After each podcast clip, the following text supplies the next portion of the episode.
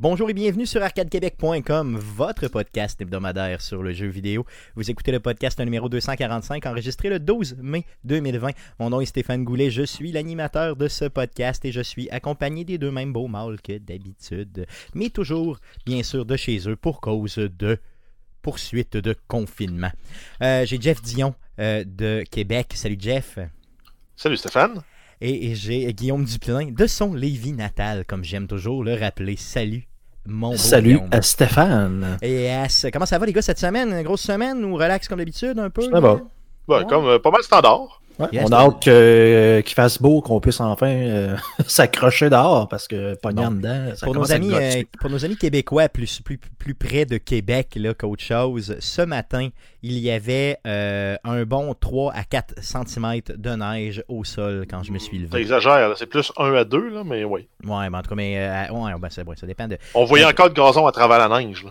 Mais euh, ma voiture était tout à fait, euh, je te dirais, là, blanche. là. Euh, et moi qui déteste profondément déneiger mon char, j'étais content en crise de ne pas le déneiger. Vive le télétravail! Euh, les gars, euh, j'ai euh, des petites nouvelles concernant Arcade Québec. Une petite nouvelle concernant Arcade Québec, bien sûr. Je vous rappelle que ben, ça ne concerne pas, pas en tout Arcade Québec, mais bien les Geeks contre-attaque. Donc, j'ai pour la septième semaine de fil enregistré l'émission des Geeks contre-attaque avec l'équipement d'Arcade Québec. Je vous demande bien sûr d'aller écouter le show. C'était Steve Tremblay du salon de gaming de Monsieur Smith qui était là au show. Est venu faire une très très bonne apparence. By the way, je m'étais jamais rendu compte, mais Steve Tremblay et les Geeks contre-attaque ne se connaissaient pas. Et quand ils se sont réunis pendant ce show-là, ça fait un très très bon mix, honnêtement. Euh, je crois que les geeks vont me crisser dehors à la fin du confinement et garder Steve Tremblay euh, comme master de jeux vidéo. Pourquoi pas? Euh, il est très bon et il le mériterait amplement. Ce qui n'est pas de mon désir, by the way. Euh, donc, euh, les gars, euh, j'aimerais sans plus tarder qu'on puisse passer à la traditionnelle section du podcast.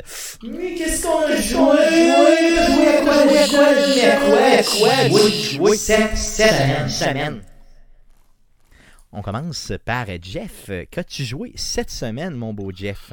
Euh, ben, comme à toutes les semaines depuis, euh, depuis, depuis, en fait, je me souviens plus quand, mais depuis longtemps en sacrament, j'ai joué à Call of Duty Modern Warfare. Yeah. Donc, euh, j'arrive à la fin de ma euh, Season Pass, là, la Battle Pass, je pense que je suis rendu au niveau 92 ou 93 sur 100. Euh, puis il reste à peu près 20-25 jours à la saison, donc c'est sûr que je vais la finir. Euh, après ça, je vais avoir du temps pour jouer à d'autres jeux, j'espère. Yes. Control, mettons, une affaire de même, mettons? Ben, il faudrait, je me suis dit, ah, il faudrait que je joue à Control, mais je me suis dit, ah ouais, non, mais j'ai comme juste le goût de jouer à Call of Duty. J'ai juste pas le goût. J'ai j'ai juste le goût de faire chose. donc J'ai essayé de diversifier, je me suis dit, hey, ça fait longtemps que j'ai installé Surviving Mars sur mon euh, sur ma Xbox. Moi qui fais Fait partie de la Game dit- Pass. euh, Ouais, exact. Fait que je me suis dit, je vais y donner une go. Euh, j'ai essayé Surviving Mars. Euh, j'ai fait, je pense, les 5 ou 6 premières missions du tutorial. Euh, le jeu est cool, il y a du potentiel, mais j'ai de la misère à m'habituer au contrôle de ce genre de jeu-là sur une console. Ok, t'es habitué plus du genre Factorio, justement, avec la souris et tout ça. Là. Exact. Avec la souris, ce genre de jeu-là marche super bien. Avec une manette, c'est un peu laborieux à contrôler. C'est, le seul point négatif que, que j'aurais à dire sur ce jeu-là, c'est que je l'ai pas joué sur la bonne plateforme. J'avais eu le même feeling quand j'avais essayé le jeu aussi euh, Frostpunk, qui est un autre jeu très le fun avec un concept le fun. C'est, il fait ultra froid sur la, sur la Terre, puis tu dois construire un village autour d'une espèce de générateur de chaleur là, qui sert pour produire la chaleur et de, l'é- de l'énergie. Mais j'avais eu le même feeling avec une manette, c'est pas idéal. Non, c'est clair, c'est sûr, sûr, sûr. Mais le jeu il est beau, il est bien fait, euh, ça donne le goût d'y aller, mais euh, c'est ça. C'est il y a trop de micromanagement pour être le fun avec une manette. Mais tout ce qui est, euh, dans le fond, euh, jeu d'optimisation, qui offre beaucoup d'options, tout ce qui est RTS aussi se joue mieux avec euh, une souris. Les autres types de jeux, généralement, tu t'en sors bien avec une manette, mais ces jeux-là, aussitôt que ça devient trop. Parce que la combinaison de boutons pour aller fouiller des manettes n'est pas nécessairement tout le temps intuitive. Tandis qu'avec une souris, c'est point et clic, point et clic, point et clic, ça marche. C'est ça, puis t'as les raccourcis clavier aussi qui peuvent arriver quand Aussi. même très bien. Good. Tu as joué à d'autres choses à part de ça? Fait que, euh, en fait, mon verdict, c'est Ouais. ça. Donnez-y une go, mais sur PC ou euh, en tout cas n'importe quelle autre plateforme là, qui, qui marche clavier-souris. Euh, sinon, j'ai joué un petit peu aussi à Towerfall Ascension. Donc, qui est un jeu euh, de plateforme qui se passe dans un seul écran. Un peu comme les, les, les, les écrans là, des vieux jeux là, où tu sors à droite, tu rentres à gauche. Puis, euh, tu as des mécaniques de combat avec un, à- de tir à l'arc dans le jeu-là. J'ai euh, le jeu de base, il vient, c'est un mode versus de 2 à 4 joueurs, mais il y a une expansion qui était sortie qui est un mode coop de 1 à 4 joueurs. Donc, j'ai pu l'expérimenter à 1 et euh, le jeu est vraiment le fun, il est vraiment tough. Euh, donc, euh, c'est vraiment, c'est tu combines la mobilité de ton personnage en, en sautant puis en faisant des espèces de dash dans les airs avec le fait que tu as juste trois flèches dans ton inventaire. Donc, tu tires tes flèches pour tuer les ennemis. Puis quand t'en as plus, ben, il faut que tu récupères les flèches que tu as lancées qui n'ont pas été brisées. Parce que certains ennemis, quand tu les tues, dépendant de comment tu les tues, euh, ils vont briser tes flèches. Fait que ça peut arriver que tu finis le tableau, il te reste juste une flèche que tu lances, puis que tu dois aller récupérer après avoir tué un, un ennemi, mettons. Mais tu peux toujours, toujours aller la rechercher? Presque toujours. Sinon, ils vont t'en envoyer dans- Des fois, ils t'en donnent aussi dans des coffres là, qui te permettent d'aller t'en récupérer euh, euh, de deux de plus. Là. Tu sais que ce jeu-là était initialement sorti en exclusivité sur une console que tu connais, mais jamais tu devineras laquelle. Là où il y a. La Ouya, fuck, ok, je pensais que tu le savais pas. Euh, Donc, toutes, toutes mes excuses. Donc, en, euh, dans le coin de 2012-13, là, c'est sorti sur... euh, Euh. 13, 2013, yes. Sur, en juin 2013 sur Ouya. Je ne savais pas ça. Tu vois, ça vient de me rappeler quelque chose. Là. Je viens d'aller voir sur le jeu là, pendant que tu en parlais. Puis, euh, yes, donc exclusivité Ouya. Donc, ouais, non, ça, c'est un petit platformer, le fun, là, qui... euh, Puis en coop, il est très le fun, je l'ai essayé. Puis en versus aussi, il est le fun, là. C'est... euh, T'as vraiment l'impression de, de jouer à un mode euh, Mario Battles en mode euh, là. Parce que tu te cours après, tu lances des flèches, tout le monde lance des flèches, tu peux récupérer les flèches de tout le monde. Puis le but, c'est de tuer les autres joueurs, là. En versus, il est quand même intense. Probablement la seule et unique, le seul et unique succès de Ouya au total. Je veux dire, Euh, le fait que... Oui. le fait qu'il ait euh, un peu aidé justement à produire ce jeu-là en termes d'exclusivité pour avoir au moins un exclusif sur la console éventuellement. Il y en a peut-être eu d'autres, mais en tout cas, celui-là était sorti euh, là-dessus. Euh, très très bon. Donc moi, ça des- fait le tour, en fait, de, de ce que j'ai joué, là, cette semaine. Good. Mais il y a de la variété. On Yes, un peu de variété, yes, mais yes, merci euh, Jeff. De ton côté, euh, Guillaume, encore un peu d'Assassin's Creed? Ouais, écoute, j'ai juste poursuivi euh, l'histoire tranquillement, pas vite. Euh, écoute, euh, ça reste, comme je le disais, un Assassin's Creed. Donc, euh, rien d'exceptionnel, mais ça reste un bon jeu, tout simplement. Donc, Yes. euh, je poursuis son petit bonhomme de chemin, tant qu'à être dans les expressions. merci, merci Guillaume. C'est en marchant sur des œufs qu'on fait des omelettes. C'est ça. C'est ça, yes. T'as joué à d'autres choses à part de ça? Yes, euh, écoute, un petit jeu qui traînait dans ma bibliothèque, euh, c'est euh, ce qui s'appelle Slate the Spire. Donc, euh, pensez à un genre de Hearthstone mélangé avec un Darkest Dungeon et un FTL ensemble. Donc, un petit euh, indie game. Ça fait déjà quelques années que le jeu est sorti. Puis euh, les gens, euh, le, un jeu qui est vraiment apprécié. C'est d'ailleurs disponible sur toutes les consoles. Donc, c'est un genre de roguelike où tu commences, dans le fond, c'est tu te promènes de donjon en donjon, si tu veux, ou de tableau euh, en tableau sur une petite carte, la, la FTL, puis euh, tu dois te monter un deck de cartes pour pouvoir jouer. Donc, euh, comme à la Darkest Dungeon, donc tu as ton personnage, puis tu as des ennemis dans un écran 2D là, qui bouge pas, puis tu dois faire des attaques, tu dois te défendre, mais tu fais ces mouvements-là avec des cartes. Ok, donc tu sélectionnes une carte, puis ça donne l'option que tu vas faire, euh, le type d'action que tu vas créer. Ok. Donc, à la Hearthstone, de dire, ben là, je vais attaquer, je vais me défendre à la place, je vais utiliser un skill ou un pouvoir ou un truc comme ça. Et euh, c'est ça. Donc, en jouant, mettons, tu vas, tu vas battre euh, un- un- un- des ennemis ou un tableau, si tu veux, ben là, à la fin, tu vas avoir un choix de récompense. Donc, mettons, tu vas avoir à choisir entre trois cartes qui vont s'ajouter à ton deck de cartes. Tu commences toujours, tu commences toujours une nouvelle partie avec les mêmes 10 cartes de base d'un deck, donc 5 attaques, 5 défenses. Le jeu est vraiment simple dans le sens que tu as des points de vie, puis ben, tu peux attaquer, puis tu peux te défendre. T'as pas d'armure, t'as pas d'équipement, t'as pas rien. là. Donc, tu sais, si j'attaque quelqu'un puis il a pas mis une carte, ben, sais, mettons que l'ennemi a pas fait un, un move pour se mettre de l'armure, ben il va manger les dégâts. Ok. Puis là, t'as, ben, bien sûr, tu as des effets qu'il peut avoir, mais le gars, il va euh, avoir du poison, il va te, t'enlever de- de- des points d'attaque, des trucs comme ça. Puis ça marche aussi avec, euh, bon, tu- mettons, tu commences avec trois énergies, chaque carte va coûter de l'énergie pour pouvoir la jouer, euh, comme vous pouvez le voir sur tous les autres jeux de, de cartes.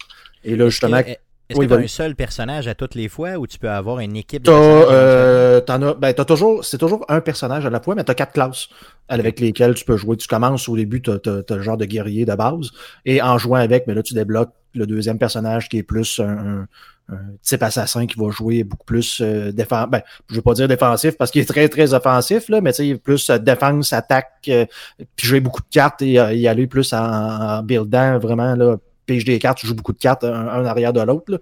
Tandis que le premier, ben, lui, c'est plus la force, entre guillemets, qui va venir faire en sorte que ça va faire des attaques plus puissantes.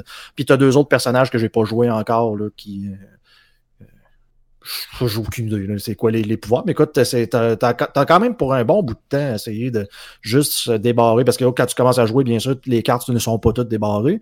Donc, plus tu vas jouer, plus tu vas débarrer, débarrer des cartes et des, des, reliques qui sont, qui sont fortes. Et ben, c'est ça. Fait que tu peux perdre beaucoup, beaucoup, beaucoup trop d'heures à jouer à ce et jeu. Quand tu, quand tu meurs, tu recommences dès le début, c'est ça au complet? c'est ça, parce que le road-like, tu recommences du début, puis okay. ben, t'as plus rien. Mais est-ce que tu cumules? C'est quoi la façon de, quand même d'évoluer? Il n'y a absolument rien. Tu peux pas évoluer pendant ben, T'as rien dans le fond. Tu, quand, plus tu vas en jouant, tu vas de, de gagner genre de pseudo-expérience qui va te pouvoir permettre de, de débarrer un, un, niveau là, qui va justement te débloquer maintenant trois cartes plus fortes que tu vas pouvoir pogner. C'est là que quand je disais le FTL, peut-être un peu bizarre, là, parce que bon, tu as, la carte qui ressemble beaucoup à ce que tu as dans FTL avec des gens d'embranchement, fait que tu choisis un peu ton chemin, euh, puis le, le, type de, de, de, de, rencontre que tu vas avoir mais tu as beaucoup de, as beaucoup de hasard parce que tu es toujours limité aux récompenses que tu vas avoir. Fait que si tu pognes des bonnes reliques ou des bonnes cartes, ben nécessairement ta run va être plus facile que si tu pognes tout le temps de la, de la merde.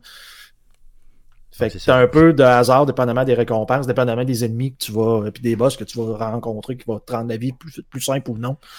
Donc, euh, Donc un jeu qui a l'air simple à première vue, mais qui peut se complexifier avec le temps pas mal. Ben écoute, juste d'arriver puis de passer, t'as as trois mondes, là, tu sais, comme à battre, dans le fond, faut que tu. La, la genre de carte que ceux-là qui sont live que vous avez vu, il faut que tu fasses ça trois fois, puis ça devient de plus en plus dur, entre guillemets, puis t'as le mode ascension, parce que là, t'as encore des, des. Les monstres sont plus forts, puis plus méchants, puis tout et tout. Mais juste ça, ça m'a peut-être pris euh, quoi, genre de 7-8 heures arriver à, à le passer la première fois. OK, donc c'est si tough que ça. Là. Ben, c'est parce qu'au début, tu sais pas c'est quoi les cartes qui sont bonnes quand tu as un choix. Tu, te présentes, tu as un choix, tu as trois cartes, c'est comme ben, celle-là a de l'air bonne. Puis dans le fond, c'est de la merde, de la grosse merde, parce que dans le jouet, tu te rends compte que tu t'en sers jamais parce que est-ce qu'il y a du temps pour sélectionner tes cartes ou tu as vraiment tout le non, temps? Non, non, non, tu as tout le okay. temps. Ok, ok, c'est bon, ok, merveilleux, ça marche. Donc tu peux te faire une tête un peu sur les combinaisons oui. à utiliser, tout ça, si ça devient la stratégie du jeu un brin. Là.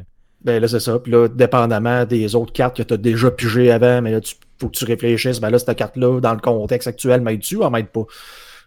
Sais-tu si ce jeu-là est disponible sur Android? Euh, je suis pas sûr sur Android, mais c'est disponible sur Switch puis pas mal toutes les autres consoles. Okay. Là. Merveilleux, parce que là, j'ai commencé tranquillement à réutiliser pas mal ma Switch. Là. Donc, euh, ça, ça se pourrait que ce type de jeu-là puisse m'intéresser solidement. Yes, yes, yes. Surtout si tu me parles d'un 7-8 heures de jeu, mettons. Euh, ça pourrait m'intéresser. Ben là, faut que tu le passes avec tous les bonhommes. Là. Non, non, non. Ah, ben, ok, c'est bon. Avec tous les bonhommes, pas juste avec un. Non, non, tout. Avec toute la gang, ok, c'est bon. Là, ça devient un peu plus long, par exemple, j'imagine. Pas mal. Yes, ok, c'est cool, cool. Donc, euh, euh, comment tu l'as appelé? Slay de, de Slay the Spire. Yes, good, good. Ça fait le tour de ce que tu as joué? Yes. Yes. Euh, de mon côté, à part du Tetris 99, où j'ai réussi à faire un top 7 cette semaine, donc pas plus que ça, malheureusement. Euh, Death Stranding, que j'ai continué et continué. Là, je dois être rendu euh, un petit peu plus loin que la moitié du jeu. Euh, mais le jeu Death Stranding s'essouffle avec le temps. Hein. tu, comme je disais, là, tu, tu, tu tranquillement, plus tu as de facilité dans le jeu, moins le jeu devient terrifiant. plus, moins les morts deviennent terrifiants et le jeu perd un peu de son intérêt de mon côté. Mais je vais le terminer. Sinon, dans la série des jeux que j'ai acheté cette semaine, euh, voilà quelques semaines déjà, sur euh, la Nintendo Switch. J'avais, je m'étais donné un défi d'acheter plusieurs jeux sur Nintendo Switch qui coûtent euh, en bas de 2 dollars. Donc, je m'étais dit en bas de 2 piastres. D'un fois, j'étais à 2 piastres et demi, 3 piastres, là, mais pas plus que ça. Donc, il y en a vraiment beaucoup des jeux excessivement pas chers, surtout pendant les ventes de Nintendo. Donc, je n'avais acheté une dizaine et j'avais essayé des jeux tout à fait exécrables dont j'ai oublié complètement le nom, qui étaient horribles, genre à 2 à 3 sous, là, qui savaient aucun bon sens. Euh, et euh, je suis tombé sur un qui m'a intéressé cette semaine. Ça s'appelle Phantom Doctrine. C'est un, jeu euh, un peu à la XCOM, donc en vue isométrique, dans lequel vous arrêtez le temps, donc c'est du tour par tour, et là vous avez à faire des choix. Donc imaginez vraiment les graphiques, mettons un peu moins beaux, mais vraiment là, à la XCOM. Pour ceux qui ont, qui ont déjà joué. Euh, par contre, la thématique n'est pas les extraterrestres et tout ça, c'est vraiment la fin de la guerre froide. Donc, tu vas jouer des espions, euh, tu sais, vraiment qui vont euh, faire l'invasion de pays de l'Europe de l'Est ou carrément dans l'URSS et tout ça. Et tu vas euh, tu as aussi une base avec des espions que tu peux vraiment aller ajouter des points, dépenser de l'argent et tout ça pour vraiment t'attaquer, justement. Donc, c'est vraiment la, guerre froide qui est représentée là-dedans. Et euh, c'est excessivement intéressant. Le jeu sur Nintendo Switch, tenez-vous bien, il est à 2,49$ présentement. Je le recommande mais vraiment fortement, là, OK?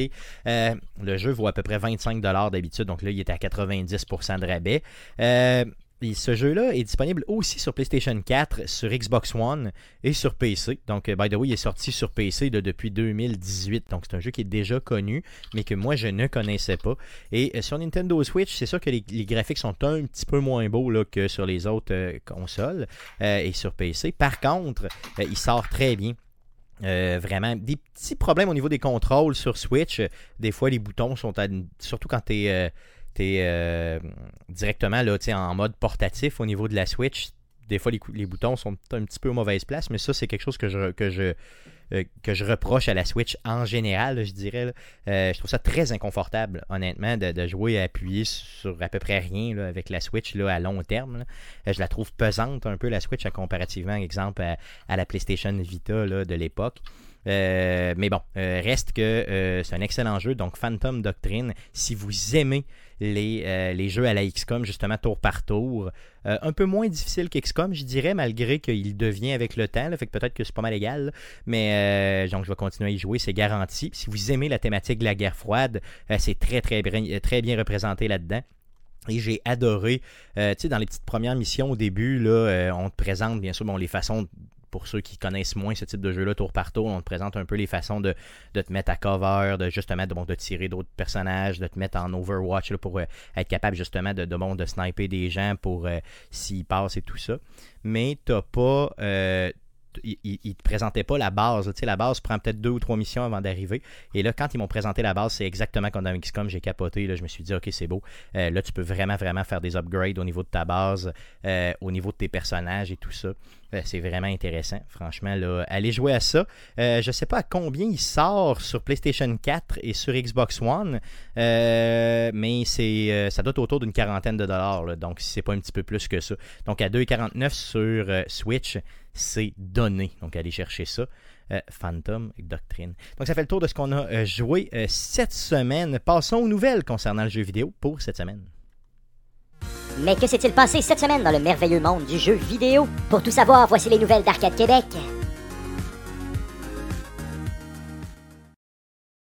Vu que Pierre qui roule n'amasse jamais de mousse, Jeff, parle-nous des nouvelles concernant le jeu vidéo pour cette semaine. Euh, oui, on commence avec euh, Electronic Arts qui ont eu euh, une réunion des actionnaires la semaine dernière. Donc, ça, en fait, c'était pour communiquer l'information sur le dernier trimestre et les trimestres à venir. Ils ont dévoilé, entre autres, que 14 jeux seront mis en vente d'ici la fin de l'année financière qui se termine à la fin mars 2021. Donc, dans les six, ben, en fait, quasiment les neuf prochains mois, on va avoir droit à 14 jeux. Euh, les six premiers ont déjà été dévoilés. On sait qu'on va avoir un FIFA, on va avoir un Madden, on va avoir un NHL, un jeu de réalité virtuelle dans le monde de Medal of Honor, donc un, jeu de, réalité virtuelle dans euh, l'univers de la Deuxième Guerre mondiale, le remastered de Burnout Paradise et le remastered de Command and Conquer. Euh, les huit autres titres n'ont pas été dévoilés, mais on sait que quatre des huit jeux seront développés par des partenaires d'Electronic Arts. Et euh, parmi les, jeux, encore là, c'est toutes des, des, données partielles qu'on a. Euh, il y en a un, c'est un remake HD d'un jeu déjà publié par Electronic Arts. Et euh, ça n'a pas été long que les rumeurs ont décollé pour dire que c'est probablement la série Mass Effect qui aurait droit à un remaster en haute définition. Les gars, si euh, Mass Effect s'en vient en remastered, est-ce que c'est quelque chose qui vous intéresserait? Mettons, tu sais, les trois Mass Effect en remastered HD pour, mettons, 40$. Guillaume, est-ce que tu te lances là-dessus? Ça me semble que pas assez vieux pour ça. Parce que le 1, ça me tente vraiment pas d'y rejouer. C'était vraiment redondant. L'histoire était excellente, mais je pense pas que ça va me tenter de, de juste rouler sur la planète, aller ramasser trois mêmes affaires. De... Ouais, j'avoue que j'avoue que c'était un peu redondant. Je me souviens juste du, de- de- du plaisir que j'ai eu à faire l'histoire, mais t'as raison que c'était c'était tout le temps la même affaire. Ça, donc, euh, d'autres choses qui s'est- s'est jasé dans cette fameuse réunion des actionnaires-là au niveau d'Electronic Arts, Jeff?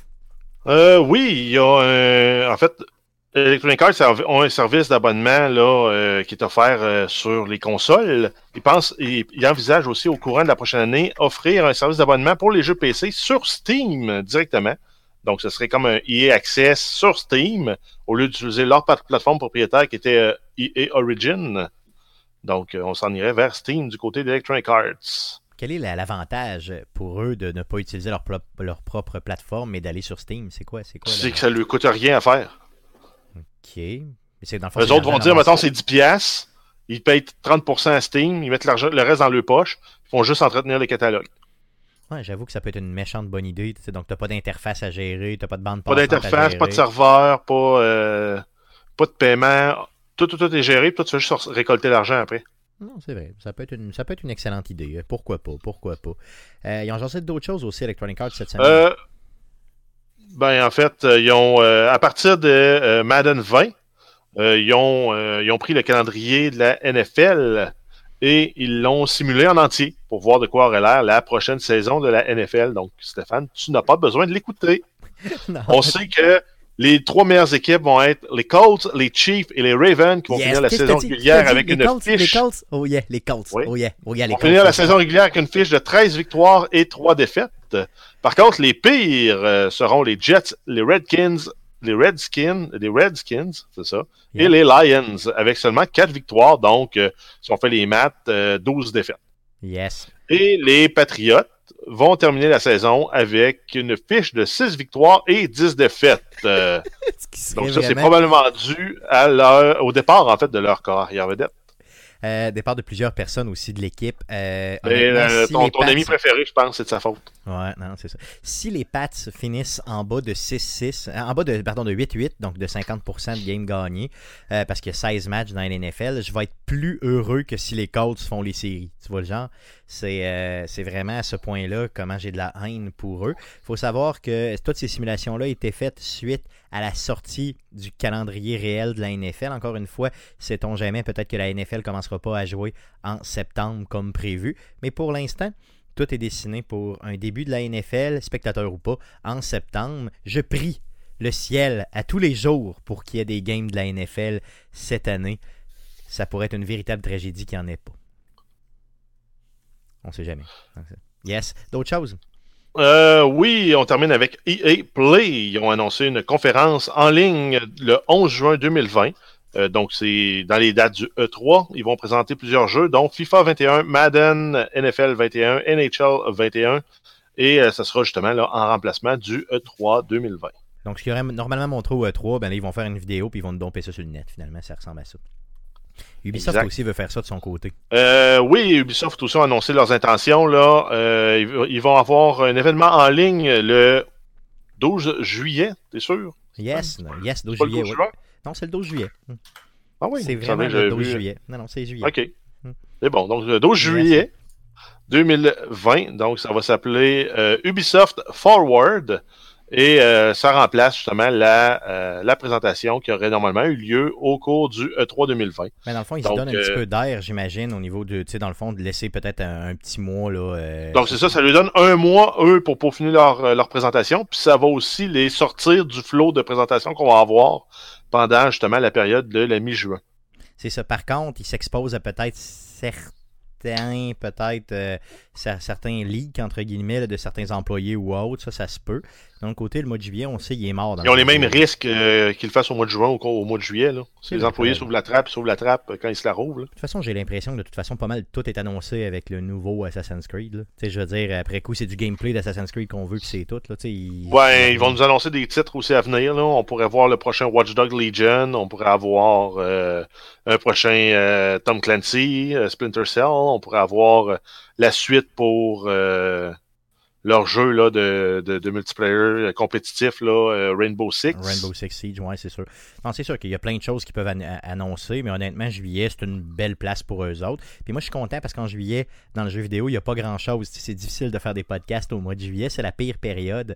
Euh, donc, tout ce qui Ben, nous autres, viens de donner du contenu pour cette semaine-là. Yes, fait qu'on est bien content. Attendez-vous à entendre parler de Ubisoft Forward cette semaine-là, c'est sûr. Sinon, des annulations, là. euh, Euh, oui, puis ça, cette nouvelle-là va te faire rire comme une jeune écolière parce que le Tokyo Game Show 2020 euh, a été annulé pour, euh, pour, pour 2020. Donc, euh, ça devait avoir lieu du 24 septembre au 27 au Makuhari Mess Event Hall dans la ville de Shiba, au Japon. Et là, c'est là que je suis supposé rire, c'est ça? Exact, ben, tu l'as fait. Moi, genre, si ça s'appelait Shio, j'aurais encore plus ri. Ça me rappelle de la joke légendaire de mon oncle qui avait dit on allait travailler dans le cabanon. Il s'était retourné vers moi et il m'avait dit la phrase suivante Quelle bonne joke, attention, là, auditeur, vous allez vous bidonner. Il m'avait dit J'aimerais mieux aller travailler dans le cabaoui que dans le cabanon. Ouais. J'ai ri pendant facilement une heure. Facilement, facilement. Tu sais, parce que mon oncle fait pas tant de jokes que ça, donc euh, qu'est-ce que tu veux. Bon. Ce L'humour, familial, yes. Une autre annulation aussi de. de- Euh, oui, de- on a le Paris Games Week 2020 qui est annulé, donc un report tout simplement d'un an. Ça devait se ten- tenir le 20 du 23 au 27 octobre euh, 2020 à Paris, donc ça va être en 2021, la prochaine édition. Yes. Euh, sinon, euh, la confirmation d'un jeu euh, quand même relativement attendu, d'un remaster. Donc, on a une nouvelle date. Ben, une date, Euh, pardon, de sortie. Oui, on parle de The Wonderful 101 Remastered. Platinum Game qui annonce la date de sortie de la version du jeu en version remasterisée. Ça va être disponible sur PS4, Switch, PC euh, et Steam. Donc, euh, la sortie en Amérique du Nord, c'est le 19 mai 2020, la version digitale. La version physique sort euh, un peu plus d'un mois plus tard, soit le 30 juin. En Europe, on parle du 22 mai en version digitale et du euh, 3 juillet en version physique. Et finalement, le Japon, c'est le 11 juin pour les deux versions. Yes. C'est une version, en fait, euh, qui a été socio-financée sur Kickstarter et avait amassé plus de 3 millions de dollars. Euh, et cet argent-là avait été fourni par un peu plus de 33 000 supporters. C'est un jeu qui était originalement sorti sur la Wii U en 2013. Et euh, de mémoire, là, il y avait euh, parti en février dernier, genre début février, fin janvier, début février, leur euh, campagne de sociofinancement. Et en seulement trois ou quatre semaines, ils ont été chercher ce 3 millions-là. là. Donc, il y a vraiment un engouement marqué pour ce jeu-là, qui, comme tu l'as dit, était seulement sorti sur la Wii U. Donc, je pense qu'il n'y avait pas eu l'exposure qu'il aurait dû avoir là, avec un jeu remastered qui est pas si vieux que ça, sais, 2013 à aujourd'hui, c'est quand même relativement récent. Euh, je pense que vous allez entendre parler pas mal de ce remastered-là, parce que c'est un jeu qui a l'air excessivement populaire, en tout cas pour les gens qui en ont joué, qui ont joué, Euh, tout le monde qui a joué trip d'aplomb. Euh, donc, je vais peut-être l'essayer, ce jeu-là, sait-on jamais. En plus, il sort pas si cher que ça. De mémoire, c'est entre 40 ou 50 dollars, dépendamment de la plateforme où vous allez le chercher. Une autre grosse nouvelle qui date d'aujourd'hui même, Jeff. Euh, oui, on parle de Tony Hawk Pro Skater, donc la légendaire euh, série de skate. Euh, donc, on a Activision et Vicarious Vision qui annoncent la sortie d'une version remasterisée de Tony Hawk Pro Skater 1 et 2. Euh, ça a été fait, cette annonce-là, avec une bande-annonce. Les deux jeux seront disponibles en un seul achat, qui va être appelé Tony Hawk's Pro Skater 1 1 and 2 Collection dont en fait la sortie est prévue pour le 4 septembre 2020 sur PlayStation 4, Xbox One et PC. Ça va être euh, sur le Epic Store pour PC. Euh, Stéphane va mettre vous, vous- va, vous mettre le lien euh, vers la bande-annonce dans la description du présent podcast. Avez-vous euh, joué à ce type de jeu-là, les gars? Avez-vous joué euh, précisément là, à, euh, Tony Hawk Pro Skater à l'époque? Non. Oui, moi j'ai joué aux quatre premières versions puis j'ai abandonné après. OK. Euh, c'est des jeux qui avaient été super populaires à l'époque. Euh, moi, j'ai pas eu le loisir tant que ça d'y jouer. Par contre, je veux dire, euh, tout le monde tripe tant là, sur ce type de jeu-là. Qu'est-ce qui, qu'est-ce qui est aussi hot que ça? euh? Ben, en fait, c'est le côté, oui, une tentative de faire un très bon jeu de skate, là, ok, c'est très, ça reste très arcade, là, mais c'est que quand tu commences à être bon dans le jeu-là, c'est excessivement satisfaisant. c'est ça qui fait que. Oui, c'est que tu réussis à faire Tu commences, là, mettons, tu as 4 minutes pour faire euh, le plus de points possible et tu réussis à enchaîner les tricks un après l'autre pour pouvoir le faire pendant faire en fait une seule séquence de tricks dans tout le tableau de 4 minutes. Ok, ok, ok. Puis t'es capable de le faire. hein. C'est faisable, c'est tough, mais à un moment donné, tu finis par être bon puis être capable de le faire, puis c'est la seule façon là, de débloquer euh, tout, tout, tout, tout, tout ce que tu peux là, dans les différents tableaux. Good.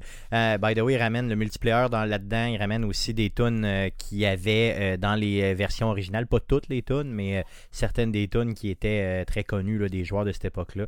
Donc, ça risque d'être un succès pour le 4 septembre prochain. Sinon, des nouvelles de Sony? Euh, oui, Sony qui annonce le nom du regroupement de ses studios de développement de jeux. Ça va s'appeler désormais euh, PlayStation Studios, Yeah. un peu comme euh, Microsoft Studios. Donc, ils ont rebrandé euh, leur, leur conglomérat de studios de développement. Ça a été dévoilé par une ciné- cinématique qui sera probablement la cinématique que l'on retrouvera au début euh, de tous les jeux, en fait, euh, à l'avenir, qui font partie de ce regroupement-là. Yes, ça aussi, je vais vous la mettre dans la description du présent podcast pour que vous puissiez l'apprécier. Ça dure quoi Un 12-13 secondes seulement. Sinon, plusieurs nouvelles concernant Cyberpunk. Euh, oui, on a un événement, donc euh, Marcin Momo, ou Momot, je sais pas comment on l'appelle, qui est le responsable des communications euh, chez CD Projekt Red, annonce un événement concernant le jeu. Ça va se tenir le 11 juin 2020 et ça se nomme Night City WRE. Par contre, on ne sait pas ce qui euh, va avoir dans cet événement-là, Qu'est-ce que vous pensez ni que où peut ça va être? se tenir. là. Qu'est-ce que vous Ça pensez va- que ça peut être? Ça va probablement être ce qui avait prévu de sortir au E3 cette année qu'ils vont présenter. Donc, euh, le jeu qui est, qui est déjà dit terminé, donc on fait juste le peaufiner. Donc, ils ont tous les éléments pour pouvoir faire une présentation en disant regardez ce qui s'en vient euh, dans deux mois. Mais qu'est-ce qu'ils peuvent nous présenter de plus qu'ils nous ont déjà montré, à part des séquences de jeux Peut-être des systèmes euh, de skills ou de trucs tu sais, qu'on Ouais. connaît pas tant. Ils nous ont pas tant montré le monde virtuel. Je sais pas. C'est vrai, non, c'est clair, ça prend ça. Euh, good. Puis, tu sais, avec un nom comme ça, là, Night City WRE, tu sais, c'est comme genre, tu sais, qu'est-ce que c'est? Tu sais, ça va être euh, peut-être un peu, euh, sais, Ouais. entrer dans le monde très, très deep, là, de Cyberpunk pour voir Ben, c'est ça, ils vont peut-être être capables de montrer, tu sais, euh, c'est quoi, tu sais, un peu comme je me souviens dans le temps qu'ils avaient fait avec Skyrim en disant, regardez, tu sais, les gens peuvent aller se coucher, ils vont se réveiller, ils vont aller faire le job, ils vont peut-être pouvoir aller montrer dans les mécaniques de, de simulation de ville, là, si on veut. là. Ouais, c'est ça, un petit peu plus profondément pour qu'on connaisse Mm. bien le monde. Parce que c'est pas tout le monde comme nous autres qui euh, connaît quand même relativement bien l'univers cyberpunk. euh, pour les gens qui ont qui connaissent les univers justement de, bon, de cyberpunk, on connaît Sh- Shadowrun aussi, puis il y en a d'autres qui sont euh, quand même relativement connus, des gens un petit peu plus geeks dès l'enfance. Euh, puis c'était très très populaire euh, l'univers cyberpunk dans les années 80, début 90. Nous autres, on a comme un peu euh, vécu là-dedans, bercé là-dedans, un petit peu, on était, un peu élevé là-dedans. Ça s'est perdu un peu, je pense, au niveau des années 2000, début des années 2000 et tout ça. Là, ça revient parce que ça fait un peu, euh, justement, néon, années 80, euh, 80 et tout ça. Mais, euh, donc, c'est... c'est peut-être moins connu des gens, donc tu sais, d'aller vendre cet univers-là, je pense à des jeunes, euh, que ça les fait pas baver autant que nous, ça peut être bien. Donc j'ai l'impression que c'est vers là qu'ils s'en vont là, pour bien vendre le jeu, euh, qui est toujours prévu, bien sûr, pour une sortie en septembre prochain. Euh, on a eu d'autres choses, par contre, concernant Cyberpunk aussi. Euh, oui, en fait, on a eu le détail du pourquoi et du comment le jeu a été classé par l'ESRB, donc la Entertainment Software Rating Board. La liste est longue. En fait, le jeu est classé M pour mature, ça on s'y attendait, Yes. et euh, le jugement est basé là, principalement sur la violence, l'usage de langage ordurier, donc euh, des sacres, euh, l'usage d'alcool, de drogue, la possibilité de conduire euh, sous l'effet de l'alcool, la nudité. Et euh, en lien avec ça, là, on voyait aussi dans le document euh, que parmi les fonctionnalités qui allaient être offertes, on allait avoir la possibilité de euh, customiser les parties intimes de nos personnages. Donc, capacité de faire la plus grosse ou la plus petite verge au monde, mettre euh, des fesses ou pas de fesses à notre personnage, les plus gros ou les plus petits seins également au monde. Yes. Qui ne, ne se Ben, en fait, je dis au monde, mais ça risque d'être quand même ça. euh, balisé, raisonnable. Ils voudront pas avoir un homme à, à trois jambes. Qui ne se mettra pas la plus big verge de la planète? Si ça change rien dans le jeu là qui- Pourquoi qui ne- te mettre la plus, Non, la non, plus mais- big verge de la planète? Non, mais je veux dire juste pour pour pour l'avoir. Juste pour ça, tu sais. La Non. ver- la- non, mais tu mets la plus petite verge dans le plus gros buisson de poils. Ouais, ça peut être ça aussi, tu sais, dans le fond. Tu sais, c'est sûr qu'on va jouer dans l'extrême là, pour, euh, pour rire. là. Mais Euh, pourquoi? Ben, pour le fun, juste pour le plaisir, là, justement. Euh, parlant de, de, de- peu personnaliser là, les personnages, les gars, vous autres, quand vous avez l'opportunité de le faire dans un jeu, le faites-vous?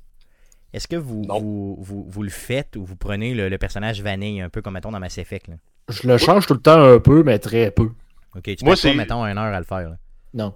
Non? S'il me suggère un personnage, là, un peu comme, mettons, dans Fallout, je prends tel quel. ok.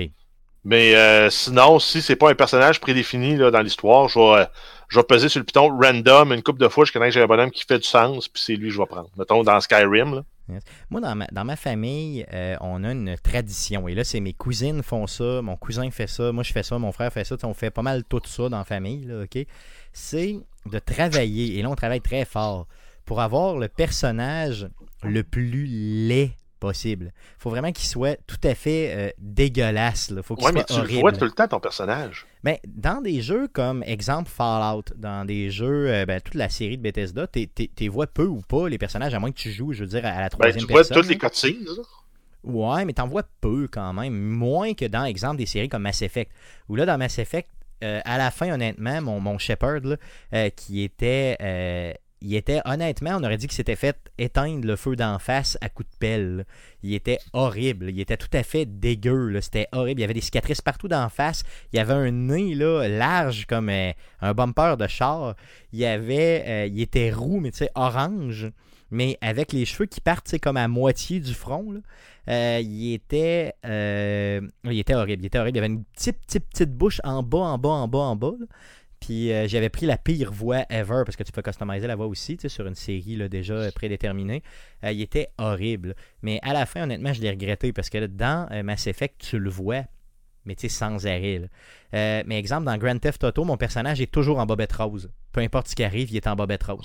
Euh, sur, euh, puis il y a en haut, il est super bien habillé. C'est quoi ton plaisir? Je, je sais pas, je sais pas, mais c'est une tradition et tu brises pas une tradition familiale comme En ça. fait, j'ai plus l'impression que t'es un perv Peut-être que je suis un pervers. qu'un gars de tradition. C'est la même raison pourquoi tu manges pas de pâté le dimanche. là.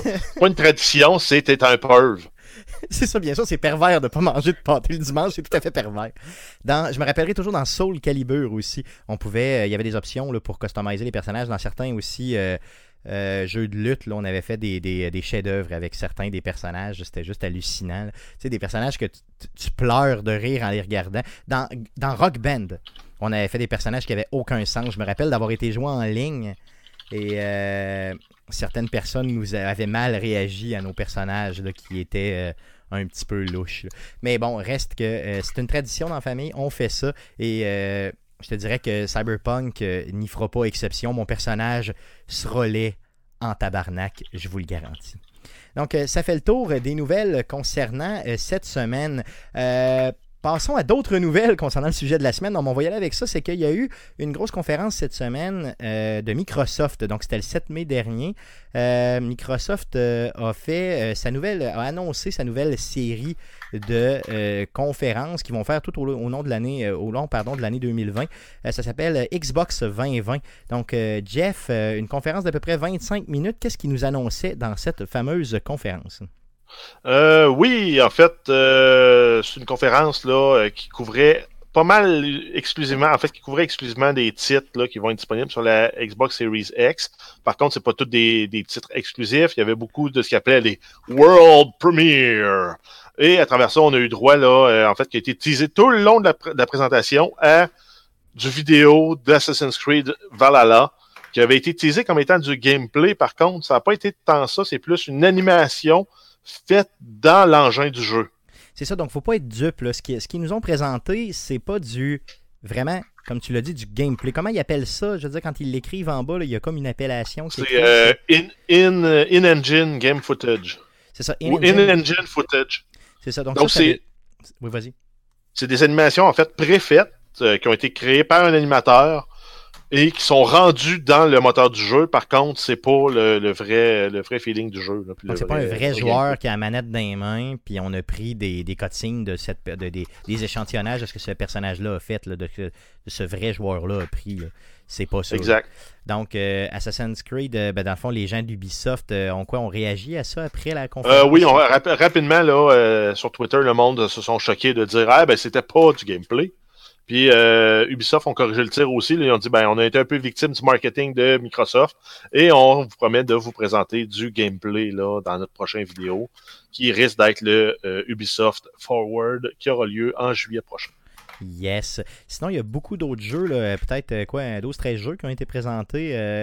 Rappelle-nous, fais juste nous dire un peu quels sont ces jeux-là. Euh, oui, en fait, on a eu un jeu très impressionnant. Là. Je sais pas si pour ceux qui auraient vu le vidéo, là, mais Bright Memory Infinite, euh, qui est développé par Playism.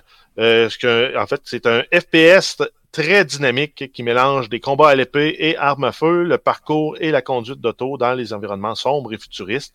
Euh, beaucoup de gens là, ont réagi en disant Hey, ça ressemble à Titanfall pour les, euh, pour les mouvements du personnage, là, puis euh, comment il se déplace dans l'environnement. C'était quoi le jeu de parcours là, très très populaire avec une fille justement là, qui. euh, Mirror's Edge. Mirror- Bon, c'est ça. Moi, j'ai trouvé vraiment que ça avait l'air d'un- mélange des deux.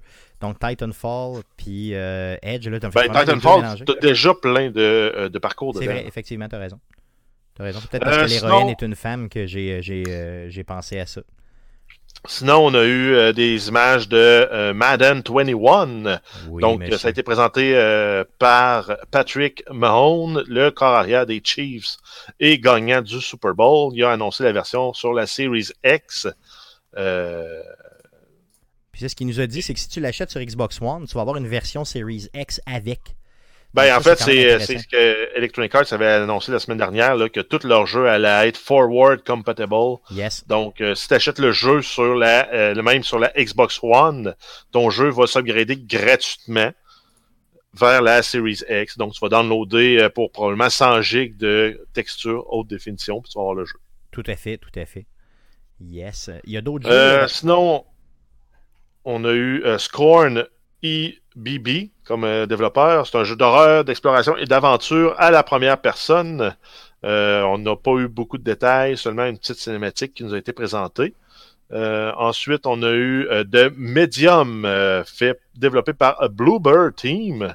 Je sais pas si c'est parent avec Mhm. Bluebird Eats. Blue- Blue- Boo- c'est Boober Heats qui a présenté. Euh, c'est un jeu d'horreur psychologique à la troisième personne euh, qui, en fait, euh, ont développé également antérieurement le jeu Blair Witch, Observer et Layers of Fear. Donc, s'ils connaissent dans le jeu d'horreur, euh, on incarne en fait un médium, une médium vivant entre deux mondes, donc soit le monde réel et celui des esprits. Euh, c'est sans rappeler là, euh, Alan Wake là, dans le monde un peu surréel, ésotérique. Ça fait vraiment penser, là, les screenshots que j'ai vus, la vid- les vidéos que j'ai vues ressemblaient énormément à Alan Wake. sais, très très lent, avec des environnements vraiment foqués et tout ça, très noir aussi. Euh, ça va vraiment être épeurant ce jeu-là, j'en sais, je suis pas mal, pas mal persuadé. Ensuite, on a euh, Call of the Sea, développé par Raw Fury, qui est un jeu d'aventure et de réflexion à la première personne qui se déroule dans les années 1930 et raconte l'histoire de Nora, une femme qui cherche son mari disparu. Euh, si je me trompe pas, c'est ce jeu-là qui avait été développé par certains des créateurs de Myst. C'est possible, c'est possible. J'ai pas lu ça. Par contre, euh, les environnements dans le jeu ont l'air malades. Euh, ça se joue euh, à la première personne. C'est vraiment dans une île du Pacifique là où vraiment tu fais des recherches et tout ça. Les environnements sont ont l'air vraiment ultra bien développés. Très très lumineux et par bout, là, quand le soir arrive, là, vraiment, vraiment là, assez. ça, ça a l'air de faire. Ça a l'air d'être aussi beau que de faire peur à certains endroits. Donc, euh, vraiment des puzzles et tout ça. Euh, assez intéressant comme jeu. Euh, J'y prédis quand même un pas pire succès, celui-là. Euh, D'autres jeux? Euh, oui, on a Chorus, qui est développé par Deep Silver. C'est un jeu de shooter spatial nouveau genre, jouable en solo, qui raconte une histoire de rédemption. de rédemption. J'ai absolument rien compris de la bande-annonce, honnêtement. Allez voir ça, Chorus, euh, et essayez de m'expliquer la bande-annonce. Il y a une fille qui fait pratiquement l'amour à son vaisseau. là. Et le vaisseau a l'air de la contrôler. On comprend rien. Euh, on voit pas de gameplay. Très difficile à comprendre comme jeu, honnêtement. Je trouve que le jeu est mal vendu. euh, a l'air beau, mais on ne sait pas qu'est-ce qui se passe dans le jeu. Euh, c'est une belle cinématique, une très très belle cinématique. Ensuite, on a euh, Scarlet Nexus de Bandai Namco Entertainment. C'est un jeu d'action futuriste de style japonais à la troisième personne où euh, vous incarnez un jeune qui a un don de psychokinésie et qui combat des créatures mi-animaux, mi-plantes. Hmm, a vraiment l'air louche comme jeu, honnêtement. Si vous aimez par contre les, euh, genres de, de, de, de dessins animés japonais, là, les mangas et tout ça, j'imagine que vous allez triper. Mais j'ai euh, ça aussi, je suis vraiment pas le pu- public cible. J'ai absolument rien compris de la bande-annonce. Les euh, méchants ont l'air fuckés vraiment beaucoup. Les combats ont. Je sais pas, honnêtement, j'accroche pas sur ce type de jeux-là là, qui sont trop, trop, trop cartoon comme ça. C'est, c'est trop. Dirigé dans un sens. là. A- a- je suis pas assez jeune pour ça. Je suis trop vieux. Je suis trop vieux. Je suis juste trop vieux. Euh, d'autres, jeux qui ont été annoncés aussi? Euh, oui, on a Second Extinction euh, qui est développé par Systemic Reaction. C'est un shooter intense en coop à trois joueurs dans lequel votre objectif est d'éliminer des, des dinosaures mutants. Donc, ça rappelle, là, bien sûr, là, Turok qu'on a eu droit là, en fin, fin 90, début 2000, là, qui était sorti entre autres sur la Nintendo 64. Turok, on va avoir des plus beaux graphiques. C'est ça, c'était juste ça. Pourquoi ne pas reprendre la franchise de Turok puis la relancer? C'est le nom qui vient avec Turok. Tu veux dire? Ben, c'est pas autant euh, un grand succès Ouais, dans l'historique des gens. Nous, on s'en souvient pour les. Ben moi, je me souviens que j'avais eu du fun, mais euh, j'en rejouerais pas, mettons. Non, moi non plus, c'est ça. Donc peut-être qu'effectivement, de sortir un nouveau nom de jeu avec le même concept, ça peut être Puis bon. une histoire de droit d'auteur aussi, probablement, derrière. Ouais, c'est ça, ça coûte moins cher euh, d'emblée.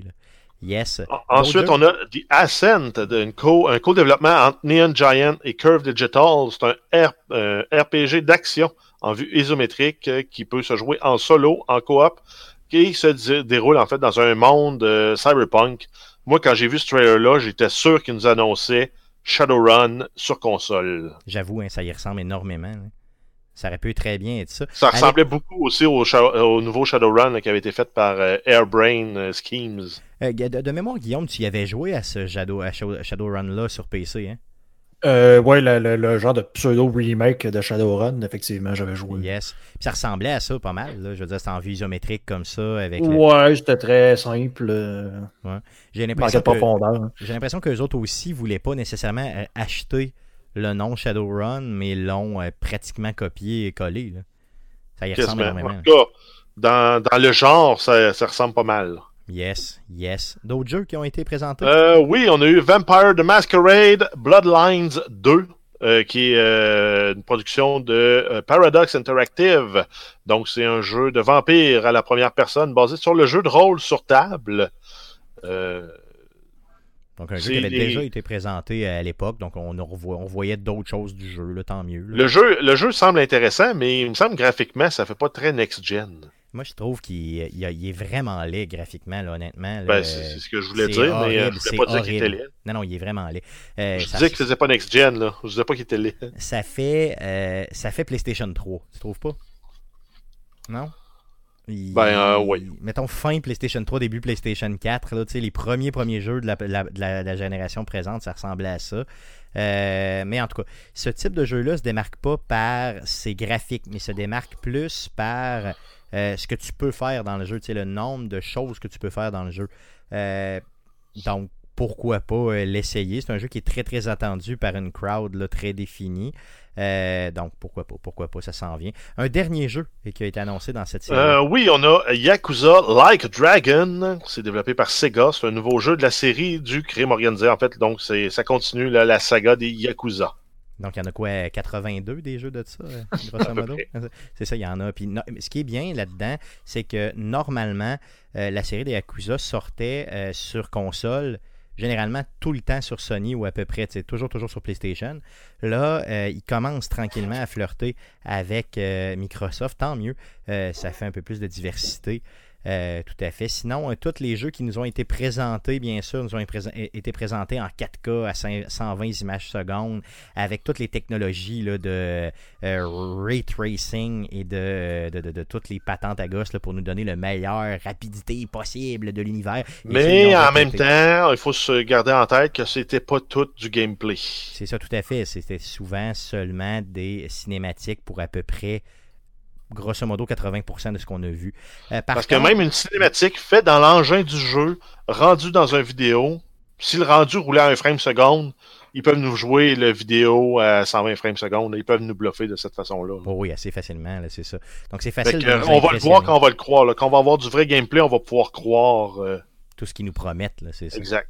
Euh, ils ont présenté aussi un nouveau brand qui euh, s'appelle Smart Delivery, qui finalement euh, devrait s'appeler la rétrocompatibilité finalement. là. Mais en ça, fait, c'est le forward compatible. Ouais, c'est ça, c'est plus la. Ouais, effectivement. Tu peux les acheter aujourd'hui sur Xbox One s'ils sont disponibles et ils vont euh, être mis à jour pour euh, la Xbox Series X. C'est exactement ce qu'ils font aussi là avec une partie des jeux qui aujourd'hui sortent et sont aussi Xbox One X Enhanced. Donc c'est des jeux pour lesquels ils ont produit les assets en, euh, en Ultra HD, donc en 4K et qui peuvent être affichés là avec le HDR et tout et tout.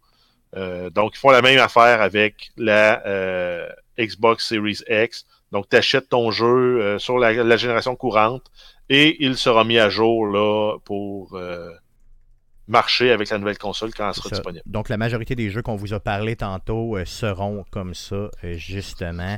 Donc, euh, Sinon, on ben, c'est que les jeux vont probablement sortir uniquement sur la Xbox Series X et ne seront pas disponibles sur les vieilles générations. Exactement, c'est ça. Donc, c'est ce qu'on peut penser. Donc, mais inquiétez-vous pas, Cyberpunk sera comme ça. le nouveau Assassin's Creed aussi. Le Vampire, la Mascarade qu'on a parlé tantôt le sera aussi. Et la majorité des jeux qu'on vous a parlé tantôt seront disponibles comme ça. Donc, vous aurez un seul achat à faire. Tant mieux. Euh, on n'est plus à l'époque où on achetait, euh, comme Guillaume et moi, on l'a fait, là, euh, un Grand Theft Auto euh, à un endroit. Et, euh, Ben, je l'avais fait moi aussi. Toi aussi, acheté deux Jeff? fois le jeu. Ah oui, toi, tu l'as Ouais. acheté deux fois. Moi, je l'ai acheté trois, trois ou quatre fois. Euh, Guillaume, tu l'as acheté combien de fois? Trois fois. Trois fois, ben, c'est ça. Ouais.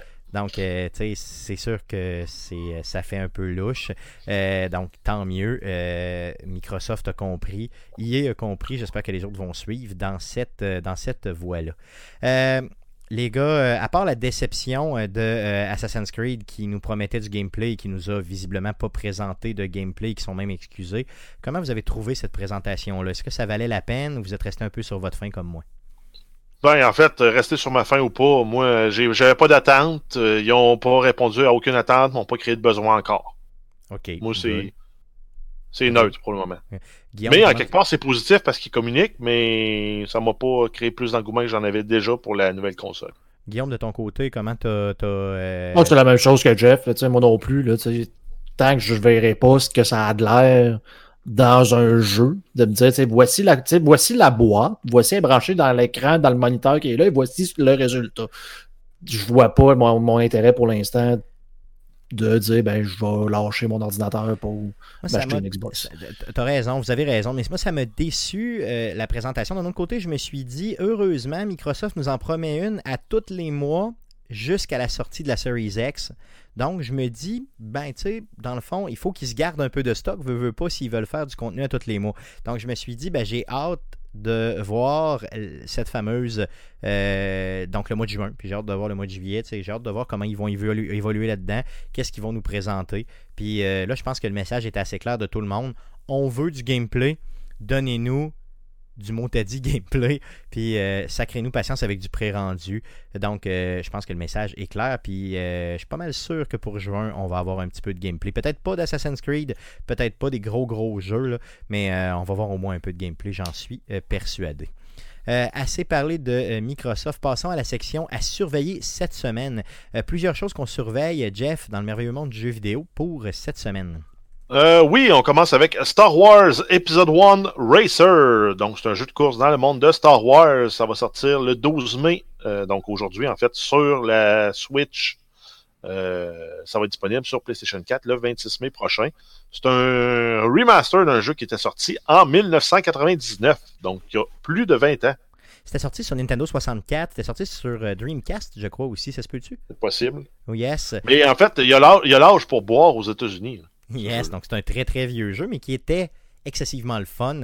Il paraît que les contrôles sont refaits, bien sûr les graphiques aussi, Euh, donc euh, essentiellement un nouveau jeu. Euh, pour les vieux de la vieille, ça relate les, euh, les événements d'un vieux, vieux film de Star Wars, là, euh, qui est sorti en 99, euh, dans lequel il y avait des courses. OK? Écoutez pas le film par contre, il était pas bon. OK? Yes, d'autres choses qu'on surveille. Euh, oui, ensuite, on a la sortie de Super Mega Baseball 3. Ça sort le 13 mai sur PC, Nintendo Switch, PlayStation 4 et Xbox One. Ensuite, le Epic Game Store nous donne des jeux. On va avoir droit à Dead Coming jusqu'au 14 mai sur le Epic Game Store. C'est disponible PC uniquement. Sinon, Epic va annoncer un nouveau jeu gratuit le 14 mai. Donc, dépêchez-vous. Vous avez moins de 48 heures pour vous procurer Dead Coming. Yes. Sinon, Et le- euh, Epic. Game Store, maintenant, là, ils annoncent plus le jeu qui va s'en venir. Ce qu'ils font, c'est qu'ils mettent, tu sais, euh, le, le- le jeu euh, sera annoncé à telle date. Et là, boum, à la date, le, le jeu sort. tu sais, dans le- ils vont dévoiler quel est le jeu. Donc, ça crée une forme d'engouement. Donc, c'est celui-là qui sera annoncé le 14 mai. Euh, pardon, Jeff, euh, continue. Euh, oui, ensuite, on a euh, Uplay, Ubisoft, euh, qui annonce les jeux gratuits euh, sur PC. On va avoir Might and Magic Chess Royale. Euh, si je me trompe pas, ça s'inscrit un peu dans la lignée des euh, Auto Battlers. Et on a euh, Coding. Ça peut être retrouvé sur l'adresse free.ubisoft.com. Puis allez visiter souvent cette adresse-là parce que euh, vont lister tous les jeux PC gratuits à cet endroit-là. Donc, il est possible que, euh, mettons exemple, en deux podcasts, nous, on n'en a pas parlé, euh, mais que, boum, vous le trouviez directement là-dessus. Donc, mettez ça dans vos les sites que vous surveillez régulièrement, free.ubisoft.com. Sinon, on a le Twitch Prime, les jeux gratuits pour le mois de mai sur PC seulement. On a Yono and the Celes- Celestial Elephants. Ça, c'est jusqu'au 20 mai. On a Old School Musical jusqu'au 22 mai. Snake Pass jusqu'au 1er juin. Urban Trial Playground jusqu'au 1er juin. Avicii Inventor jusqu'au 1er juin. Pan jusqu'au Capo. 1er juin. Euh, sinon, on a euh, The Little Acres, Fractured Mind, ces deux-là, c'est également le 1er juin que ça se termine. Anna's Quest, le 5 juin. Euh, sinon, on a aussi le début des livraisons en take-out pour le resto bar de gaming, le Level Up. Euh, donc, on a eu Mathias en entrevue la semaine dernière pour nous parler du redépart de, de ce restaurant-là. Donc, euh, si vous allez les encourager, vous allez avoir euh, et garder vos factures de commande du mois de mai. Euh, vous pouvez vous mériter après ça des prix là, qui passent de euh, une entrée au, au restaurant jusqu'à un hoodie, même pour si vous commandez pour 250 dollars, il va avoir votre photo derrière le bar. C'était pas 300 dollars ça euh, Ah, je, je pensais que c'était vais- je vais- 350 puis 300 t'avais le hoodie. Je vais te le dire, je vais te le dire. Regarde, euh, si tu commandes euh, pour. C'est 350 dollars pour la photo derrière le bar. Yes, donc 350 dollars de take-out oui, ou de livraison. Tu gardes ta facture et tu euh, photo derrière le Probablement bar. que vous pouvez moyenner pour 350 pièces cash sans commande. Ils vont mettre votre photo. Ah, je suis pas mal certain que oui. Euh, c'est sûr. Donc, euh, entre Hein, Stéphane? Euh, Wink, wink. wink, wink. Donc, euh, tiens, on dit pour une commande de 350 dollars et plus de take-out, euh, Ben, ça peut d'ici la Ça peut être réouverture. 10 commandes de 35 dollars aussi. là. Et, et c'est pas juste pour le mois de juin, le mois de mai, c'est d'ici la Ah non, réouverture. ok? Écoute Ok. bien. Euh, tu deviens une légende. Nous euh, t'offrons le privilège d'avoir ton portrait encadré derrière le bar à la vue de tous. Mais ce n'est pas tout. En plus, euh, on va raconter l'histoire de ce héros pardon, au client futur, comme de quoi, dans le fond, il a sauvé l'endroit. Donc, j'ai trouvé que les rewards qu'ils donnent, honnêtement, sont quand même relativement généreux considérant que euh, c'est pas si difficile que ça de dépenser 350 pièces d'aujourd'hui jusqu'à la réouverture euh, en take-out sur place. là. Tu sais, je veux dire, euh, quelqu'un qui commande régulièrement 350 pièces, ça va vite, là. quand même. Pourquoi j'ai la drôle d'impression que Stéphane, ça serait son genre juste pour et pouvoir Chris, avoir une photo? Moi, quand je l'ai lu pour le vrai, là, euh, je me suis dit, voyons, 350 pièces, non, même pas cher. Tu sais, dans le fond, j'étais sur, j'étais sur le coup. De, de- tu sais, j'étais vraiment du genre, Ben- bon, ok, mettre ça dans mon budget. C'est drôle, mais j'y j'y ai pensé moi aussi. Je me suis dit, Hey, on pourrait essayer de convaincre Stéphane de juste donner de l'argent, puis mettre nos trois photos là. C'est ça, point à la ligne, avec un logo d'Arcade Québec derrière, ce serait quand même bien. On va faire une levée de fonds. Yes, c'est ça. Donc, euh, auditeurs, Ben, envoyez-moi de l'argent. J'y ai pensé aussi. Je me suis dit, Hey, on va passer le Patreon, puis on va s'en servir pour faire ça. J'avoue que ce serait une bonne idée aussi. Stéphane euh, va manger pour 350 pièces, merci. C'est ça, exactement. Non, mais tu sais, à, à trois, les gars, euh, honnêtement, on garde toutes nos factures, puis on dit, en tout cas, bon, peu importe, peu importe, faites pas ça, faites pas ça. Good. Euh, dernière euh, nouvelle. Donc, ah oui, ok, le, pardon, le level up, euh, le- la livraison et le take-out commencent le 13 mai. On vous demande bien sûr d'aller les encourager.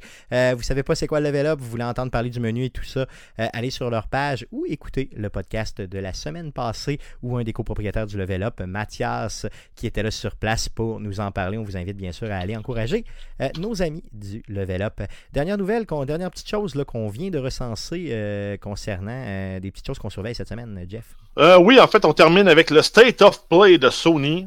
Ça va avoir lieu le 14 mai à 16h, heure du Québec, et ça portera essentiellement sur le jeu Ghost of Tsushima. Donc, c'est un jeu qui sort, là, si je me souviens pas, bien après la mi-juillet, donc un mois à peu près après euh, The Last of Us. Yes, tout à fait. Donc, State of Play, c'est quoi? C'est une petite conférence sur le net euh, de Sony. Donc, je pense que c'est Nintendo qui avait inventé ça, là, ce- cette façon de faire-là, un peu, hein, de, de- de- Avec les Nintendo Direct? avec les Nintendo Direct. Et là, tout le monde a emboîté le pas, dont Sony, dont eux autres qui appellent ça les State of Play. Aussi simple que ça. Donc, les gars, ça met fin euh, au podcast d'aujourd'hui. Le podcast numéro 245 est terminé. Euh, le prochain podcast, le podcast numéro 246, aura lieu euh, mardi. On va faire ça, on va enregistrer ça, pardon, live mardi, le 19 mai avec vous. Live euh, sur twitch.tv slash arcadeqc et sur euh, Facebook live, donc facebook.com slash arcadequebec. On fait ça autour de 19h avec vous, donc euh, venez nous rejoindre pour l'enregistrement live. La semaine prochaine, deux choses spéciales qui vont se présenter. Donc, je vous promets une entrevue exclusive avec une personne de l'industrie du jeu vidéo de Québec. Et euh, je vous promets aussi l'annonce des festivités du 250e show d'Arcade Québec. Donc, les gars, on parle de ça après le show, hein? Parce que j'en ai pas encore parlé avec vous. Donc, euh, on va, euh, je, vous, promets ça. Euh, la semaine prochaine, donc un gros show, le podcast numéro 246, le 19 mai prochain. Sinon, bien sûr, le podcast que vous écoutez présentement est disponible sur de multiples plateformes de podcasting, dont Spotify, Apple Podcast, Google Play, RZO Web et baladoquebec.ca. On a une petite chaîne YouTube aussi, donc allez regarder sur YouTube. Faites une petite recherche avec Arcade Québec et suivez. Euh, nous, Euh, ça va nous faire plaisir, euh, bien sûr. N'hésitez pas surtout à commenter et à aimer les différents posts sur les réseaux sociaux, pardon, d'Arcade Québec, autant Twitter que Facebook. Ça nous fait plaisir de vous répondre, d'interagir avec vous. C'est toujours, toujours apprécié. Donc, merci les gars d'avoir été là encore une fois cette semaine. Merci surtout à vous de nous écouter et revenez-nous la semaine prochaine pour l'enregistrement du podcast 246. Merci, salut.